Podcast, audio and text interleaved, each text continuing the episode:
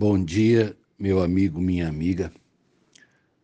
Na manhã de ontem, eu falei com os amados a respeito do lixo orgânico da minha casa, que de alguma forma, né, eu, eu vou juntando aquilo é, num lugar para que aquilo sofra apodrecimento, decomposição e, e de lixo aquilo se torne adubo né, orgânico para as plantas, porque o lixo orgânico tem esse lado positivo.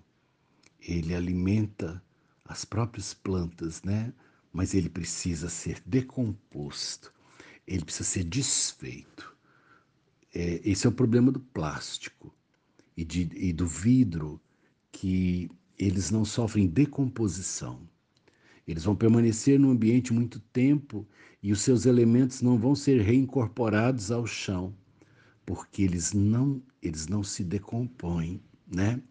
Por isso que aquilo que é biodegradável é, nem sempre é inútil e, e é importante. Né? A floresta amazônica, por exemplo, tem uma exuberante cobertura vegetal, mas o solo é pobre.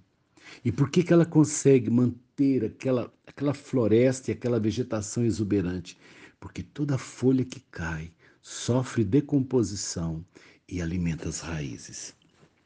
E eu me lembrei de um episódio que está em Atos, no capítulo 19, quando, é, quando fala que Paulo é, passa pela cidade de Éfeso, na Ásia Menor, e disse que ali ele fica dois anos por causa provavelmente de uma enfermidade, ele não seguiu viagem, mas ele pôde ali passar mais tempo com os cristãos que estavam começando a sua carreira. Éfeso era uma cidade grande, importante na, na província, né? E diz o versículo 18 ao 20, no, no capítulo 19 de Atos, a seguinte narrativa: Muitos dos que creram vieram confessando e denunciando publicamente as suas próprias obras. Também muitos dos que haviam praticado artes mágicas, reunindo seus livros, os queimaram diante de todos.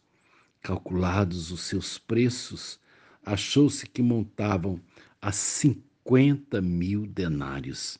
Assim, a palavra do Senhor crescia e prevalecia poderosamente. É, eu quero comentar com você um outro lado do lixo. É o lixo que, saindo das nossas vidas, se transforma em adubo das coisas novas que vão brotar.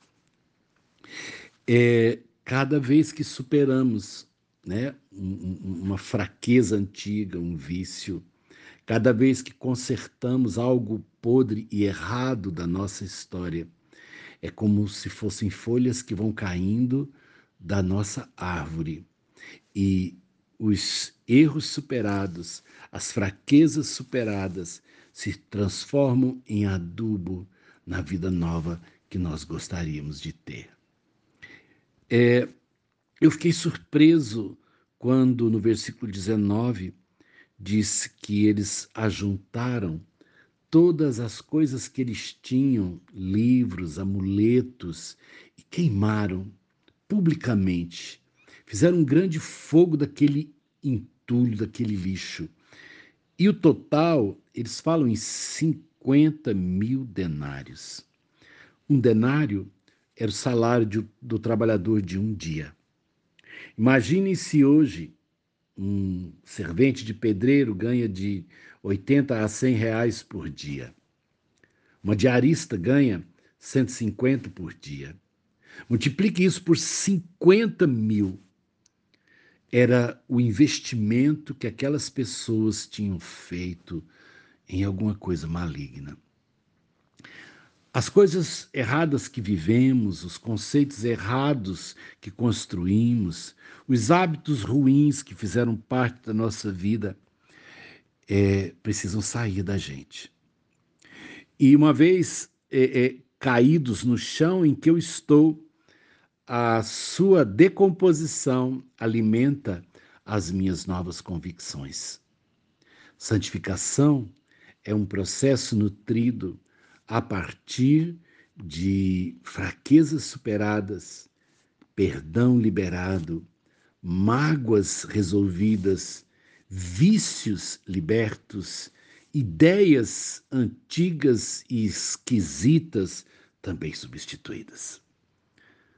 Deixe que tudo isso no chão da sua vida alimente o ser humano que você deseja ser para a sua paz, para a alegria dos que convivem contigo e para a glória de Deus.